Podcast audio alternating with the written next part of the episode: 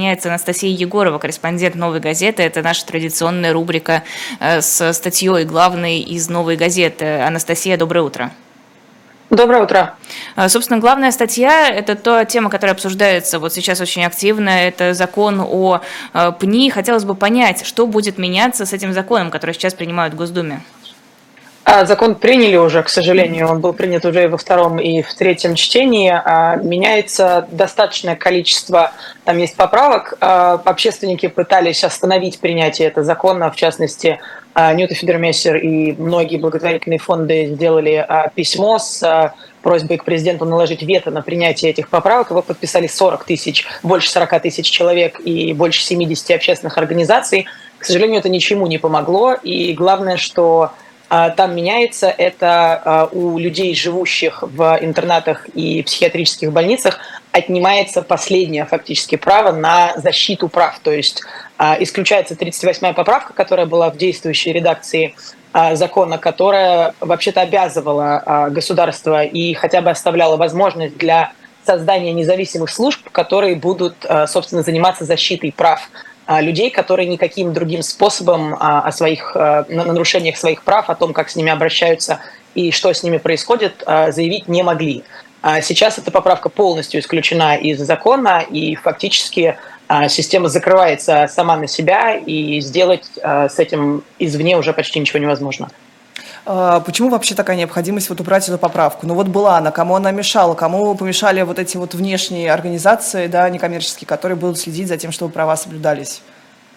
Они мешают, безусловно, вообще системе, потому что если есть внешняя служба, которая приходит и может зафиксировать нарушение прав, значит, а, собственно, первое, чего система боится, это то, что это выйдет наружу, и люди об этом узнают. У нас есть уже огромное количество публикаций в СМИ, есть и проекты, и, и тексты, и то, что Лена Костюченко делала, и многие другие уже медиа этими занимались, о том, что происходит в этой системе, а, то, что люди абсолютно расчеловечены, у них а, отняты вообще базовые права, у них нет личных вещей, их закрывают в изоляторы, их привязывают, их недокармливают, э, их э, стерилизуют, им делают принудительные аборты, их не выпускают, они годами не выходят э, из своих палат и просто даже не видят неба. И обо всем этом уже говорится, и обо всем этом система как бы хочет, чтобы этого не выходило наружу. И, соответственно, первое, чего они боятся, что все эти нарушения, они будут, выйдут на свет – и, соответственно, нет службы, которая, не конкурируя и не чувствуя давления от э, директора э, этого интерната или от э, Министерства социальной защиты, от Минздрава региона, которая могла бы приходить, отчитываться напрямую, как это, например, происходит в Нижнем Новгороде, есть такая служба, она создана благодаря неравнодушному а, губернатору и, в частности, усилиям Нюты и общественников, а, которая действительно фантастически эффективно работает. Она рассматривает огромное количество а, жалоб и кейсов, и совершенно не все эти кейсы они идут э, в паблик. Э, больше, ну, как бы основная цель этой службы – это решить проблему для человека, изменить условия его жизни, изменить, как с ним обращаются, решить конфликт э, с персоналом или руководством. Она не для того, чтобы публиковать это в онлайне, чтобы все это видели. Она для того, чтобы люди получали другое совершенно качество жизни, чтобы их слышали, чтобы они были видимы, чтобы у них была возможность заявить о том, что что-то не так – в первую очередь. И, а, естественно, система этого боится и не хочет, чтобы а, это происходило. И есть, безусловно, НКО, которые наладили в регионах общение с директорами, которые волонтеры, которые ходят в ПНИ. Но это все абсолютно завязано на то, что директор согласен пускать этих людей. Если что-то, по его мнению, идет не так, это, естественно, тут же закрывается, и больше никто туда не зайдет. А почему эта проблема так беспокоит наших славных депутатов, чиновников? Казалось бы, ну окей, правозащитники будут заниматься людьми, которые содержатся в этих интернатах. Условия жизни для этих людей станут лучше. Но и бога ради. Одно дело, когда запрещают ЛГБТ, здесь все понятно. Это традиционные ценности, борьба со всем плохим против всего хорошего. Э, ну, в общем, да, за всем плохим, за все хорошее. В общем, да. А зачем бороться с защитой прав людей, которые содержатся в интернатах? А, это огромная система, она очень... А, ну, у нас в России 5 а, миллионов, 5,8 миллионов человек с психическими заболеваниями. Большая часть из них живет а, в ПНИ, либо в а, психиатрических больницах. Это фактически единственный как бы, вид проживания и оказания социальных услуг, который государством предусмотрен, к сожалению.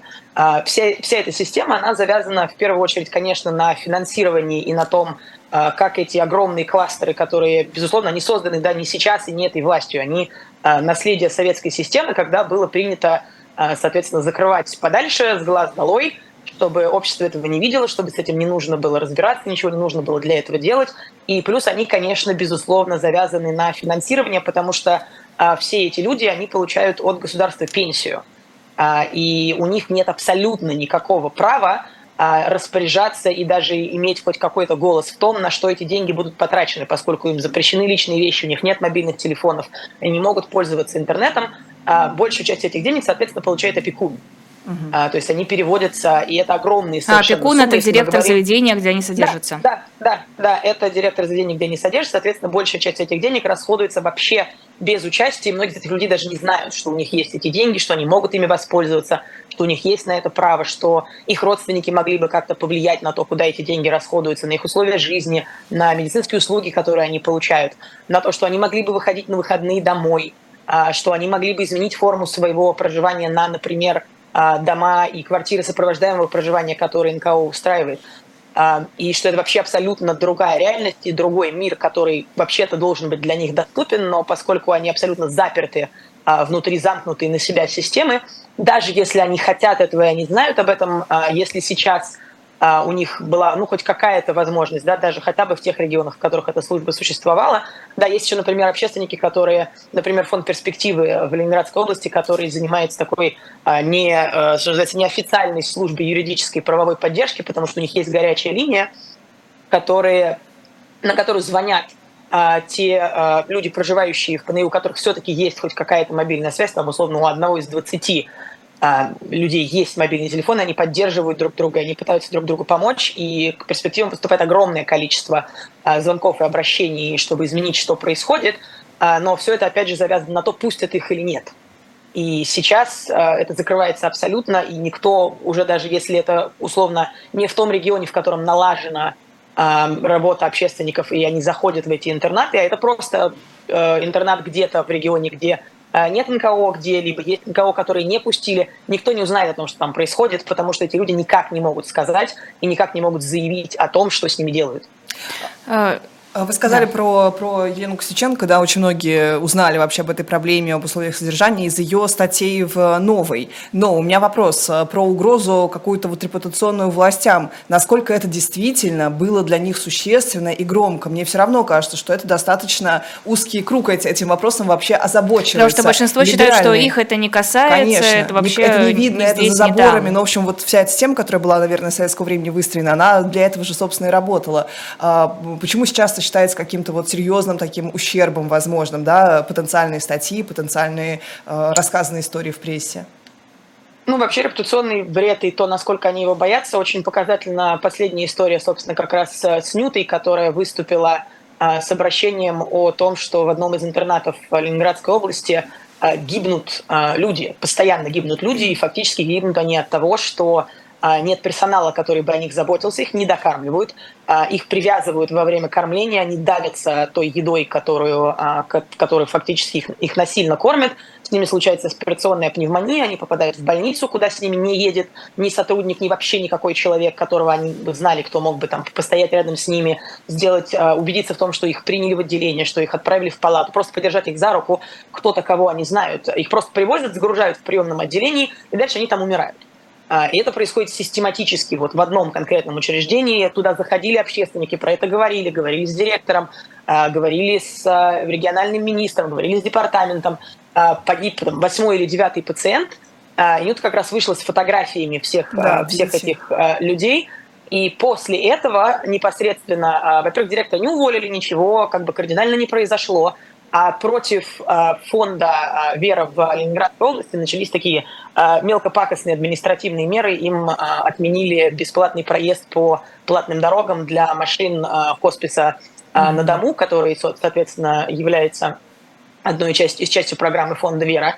И это, ну, как бы такой достаточно очевидный маркер, что вот вы выносите проблемы в паблик, дети, умейте вашу мать, что называется, за то, что она сказала и что она вынесла, против абсолютно вообще другого, не связанного с этим проекта, применяются такие, в общем, очевидно, откуда-то из региона поступающие низовые мелкие меры, которые, в общем, демонстрируют, что будет за вынесение этого в паблик. Очевидно, что, да, действительно, они боятся этого достаточно и достаточно сильно хотят скрыть и не менять то, что там происходит, чтобы идти даже вот на такие, ну, абсолютно очевидно мелкие мерзкие абсолютно поступки.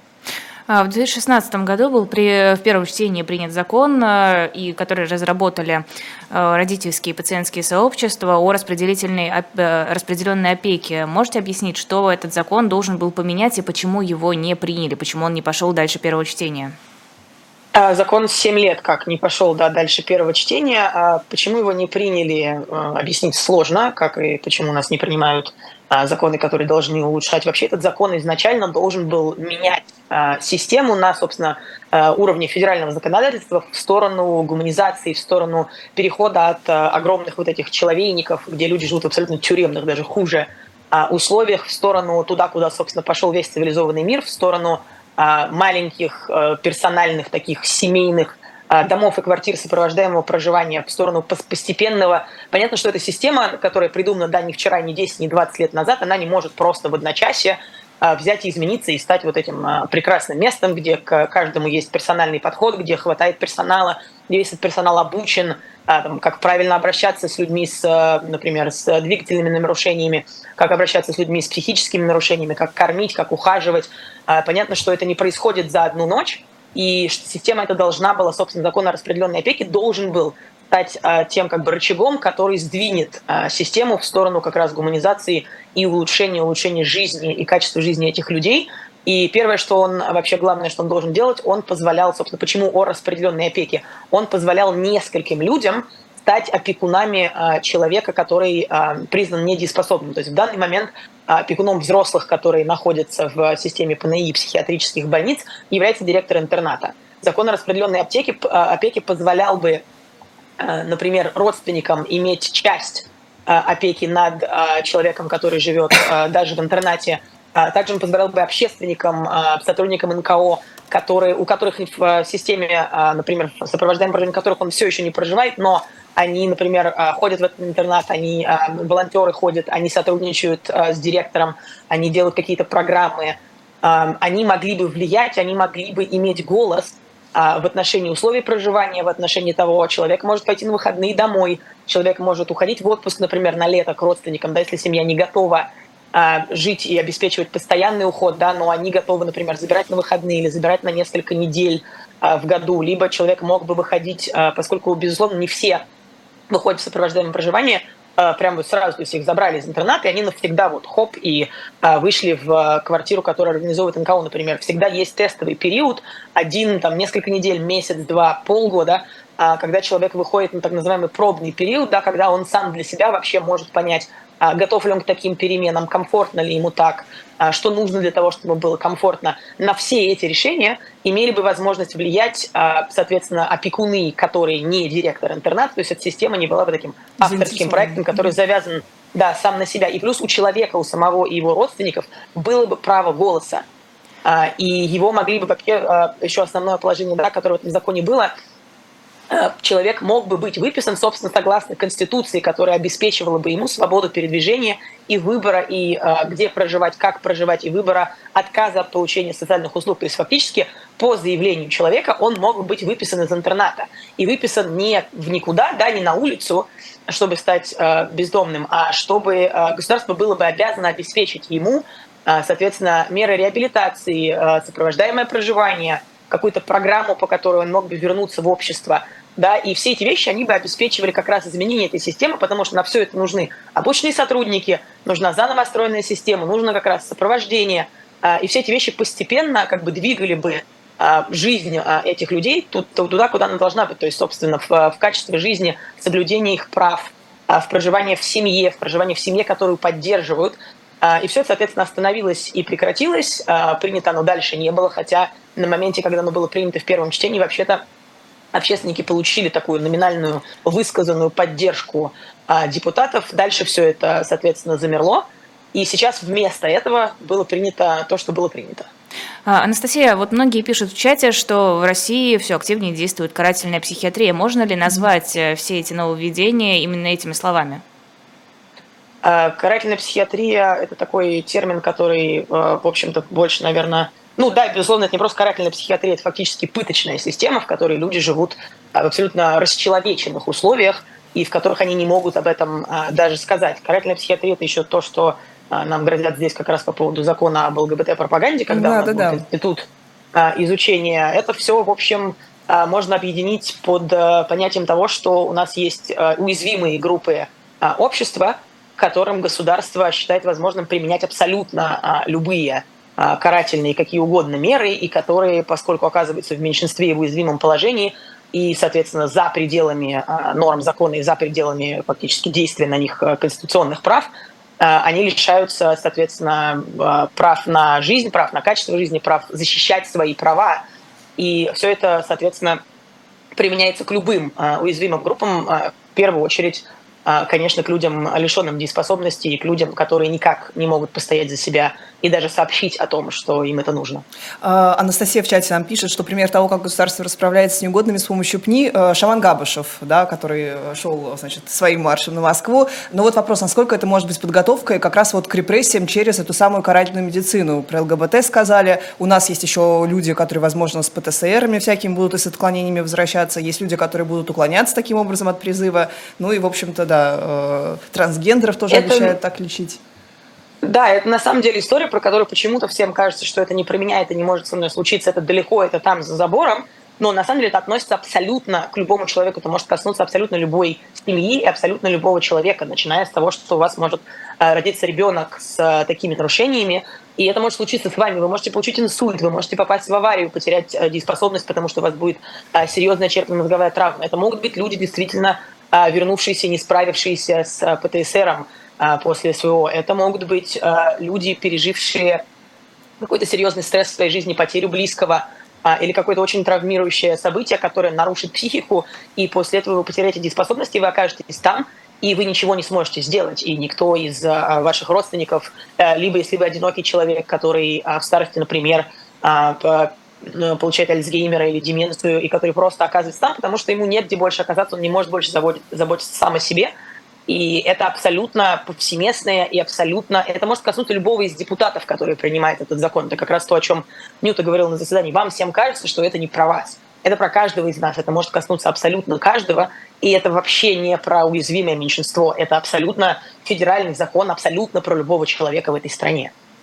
Анастасия, спасибо большое. С нами была Анастасия Егорова, журналистка «Новой газеты». Мы всех, мы отправляем, сейчас посмотрю, есть ли у нас в описании, если что, мы отправим сейчас в чат э, ссылку, ссылку на выпуск «Новой газеты». А, да, да есть. есть и ссылка в описании, чуть выше ее кидали в чате, возможно, сейчас еще наши коллеги продублируют. Анастасия, спасибо огромное, что вышли к нам в эфир.